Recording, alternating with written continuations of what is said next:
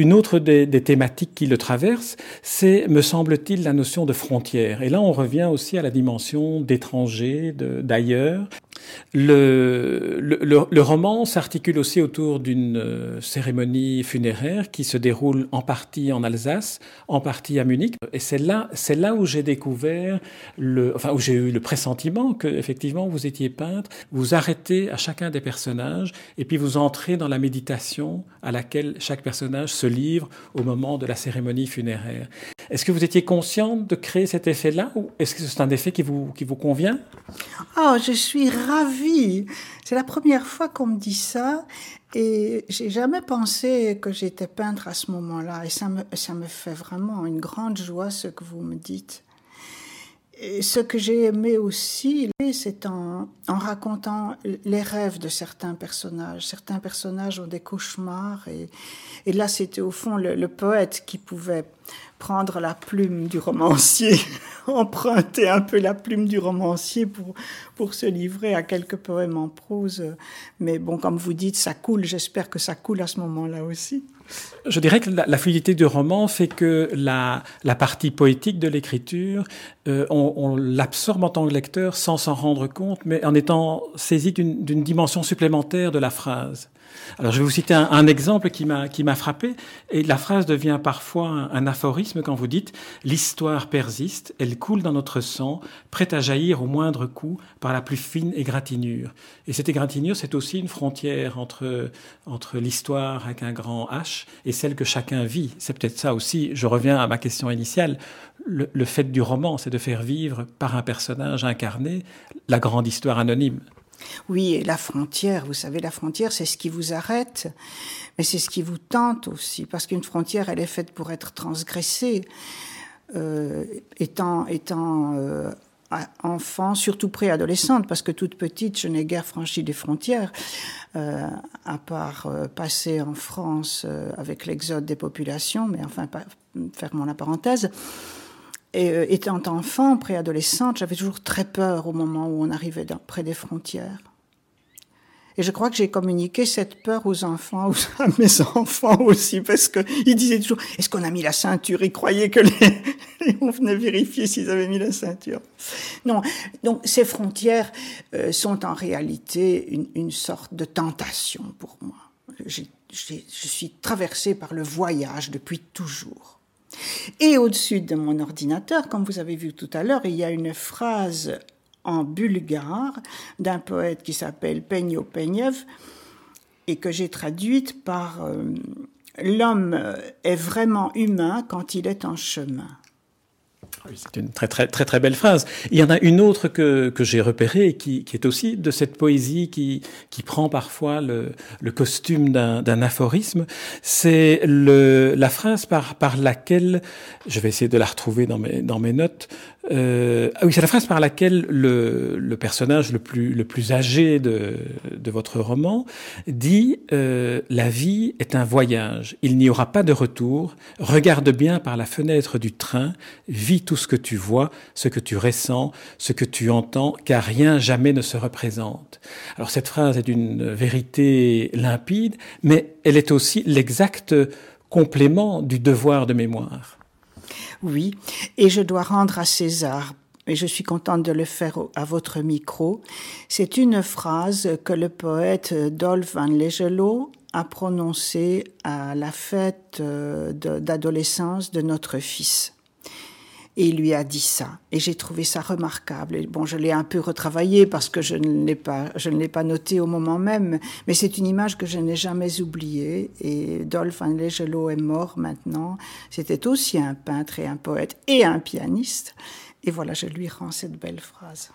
C'est vrai que avec ces avec ces phrases-là, avec ces personnages que vous mettez en scène dans, l'aubaine, on se retrouve avec une série de, de compagnons qui sont finalement des compagnons virtuels comme des viatiques pour le voyage. Oui. Oui, vous savez, quand on est dans le milieu de l'écriture, de la poésie, mais vous le savez très bien vous-même, on fait des rencontres euh, qui sont souvent exceptionnelles.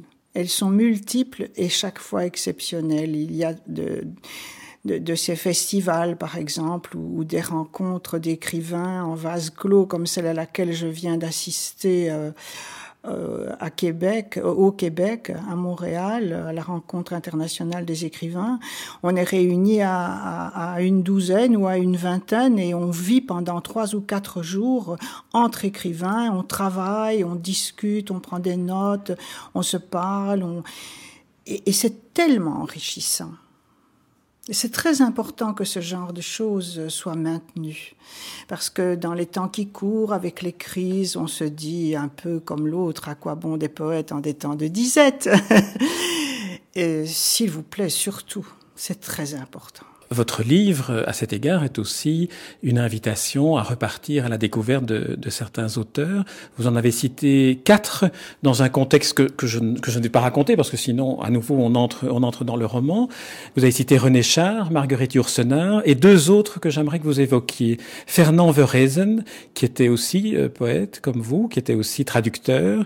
Euh, pourquoi avez-vous voulu lui, lui, rendre hommage par indirectement, je veux dire en piquant la curiosité du lecteur qui se dit je vais aller voir d'un peu plus près euh, l'œuvre de Fernand Verhezen mais Fernand vient de mourir en plus, mais ça je ne le savais pas. Il est mort après l'apparition du roman. J'ai toujours beaucoup aimé Fernand. Je l'ai rencontré euh, à un, dîner des poètes. Je ne sais pourquoi l'organisatrice euh, m'avait installé à côté de lui.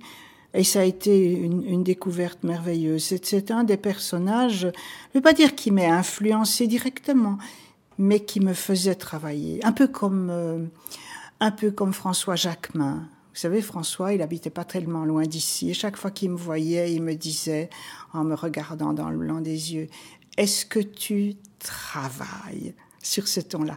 Et j'ai été repompée, malgré toutes mes occupations euh, au bord de la déprime tout le temps, tellement j'avais des choses à faire.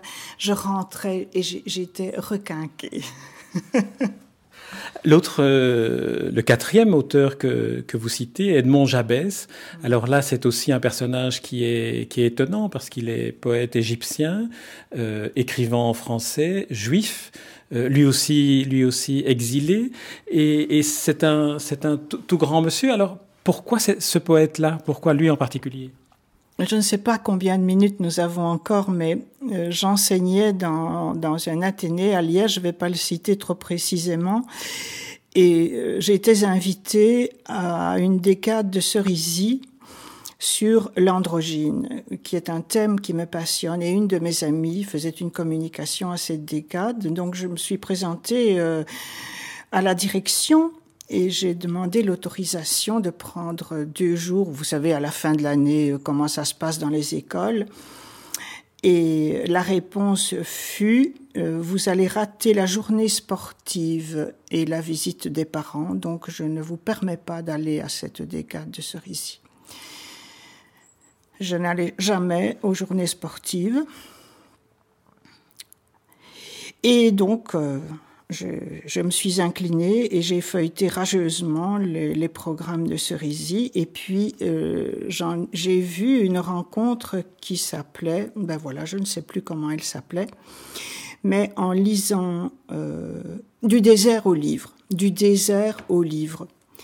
J'ai lu le programme, j'ai lu les noms des participants, je pense que je n'en connaissais aucun, et j'ai dit à mon mari, est-ce que tu me laisses partir? C'est début juillet, là je suis vraiment en vacances, quand je reviendrai, je ne serai plus la même. Et il m'a dit, mais oui, bien sûr, enfin, tu ne vas pas me demander l'autorisation de circuler, tu m'offenses. et c'était une décade Jabès les, organisateurs ont dit qu'ils avaient rarement vu une telle cohésion lors d'une rencontre à Cerisy. C'est là que j'ai rencontré entre autres euh, mon ami Ronnie Schaffman, euh, qui est professeur de français dans une université de New York. Et le dernier soir était consacré à, des lectures, euh, c'est-à-dire qu'on avait demandé aux participants qui étaient poètes de lire des, textes à eux deux étudiants qui participaient à l'ensemble et qui avaient eu cette idée-là. Et Edmond Jabès euh, était là aussi. Nous étions dans le grenier. Vous savez, c'est difficile de se dire qu'est-ce que je vais lire comme ça. Surtout après une décade pareille, on se sent tout petit. Alors j'ai choisi, j'ai lu quelques minutes comme, comme les quelques autres. Et dès que je suis retournée à ma place, Edmond Jabès, qui était assis à l'autre bout du grenier, s'est levé. Il a traversé tout le grenier. Il est venu près de moi. Il m'a posé une question. Je suis restée bouche bée et je lui ai dit je ne sais pas. La réponse à la question, qui était tout à fait pertinente, m'est venue quelques années après sa mort. Et je crois que la plus belle réponse à cette question, c'est le roman L'Aubaine. Et quelle était la question? Peut-être qu'un jour je la dirai. Mais pas aujourd'hui, alors. Non, je sens que vous êtes très ému en, évoquant Edmond Jabès. Lui faisait partie de, cette, interrogation-là qui, a surgi après la Deuxième Guerre mondiale sur qu'est-ce que, la poésie, qu'est-ce qu'elle peut encore apporter après la barbarie. Oui, oui, d'ailleurs, c'est une chose qu'il a dite à la fin. Il s'est tu pendant toute la décade et euh, le dernier jour, donc le lendemain de cette soirée que je viens d'évoquer, il a dit, après avoir remercié euh, chaleureusement, un regret que personne n'ait parlé de ses premiers poèmes. Et il a fait allusion au premier poème que j'avais lu parce que j'avais dit que c'était un poème d'adolescente. Et tout le monde m'a dit après quel hommage euh, que, que cite justement ce poème euh, à travers toute cette soirée. Oui, je crois qu'il euh, tenait beaucoup à ses poèmes, bien sûr aussi à, ses réflexions euh, philosophiques. Oui, on le voit comme un poète philosophe, ce qu'il est. À partir de là, j'ai lu pratiquement toute son œuvre et même certaines traductions parce que j'étais curieuse de voir comment on traduisait certaines choses. pour moi, c'est une toute grande figure.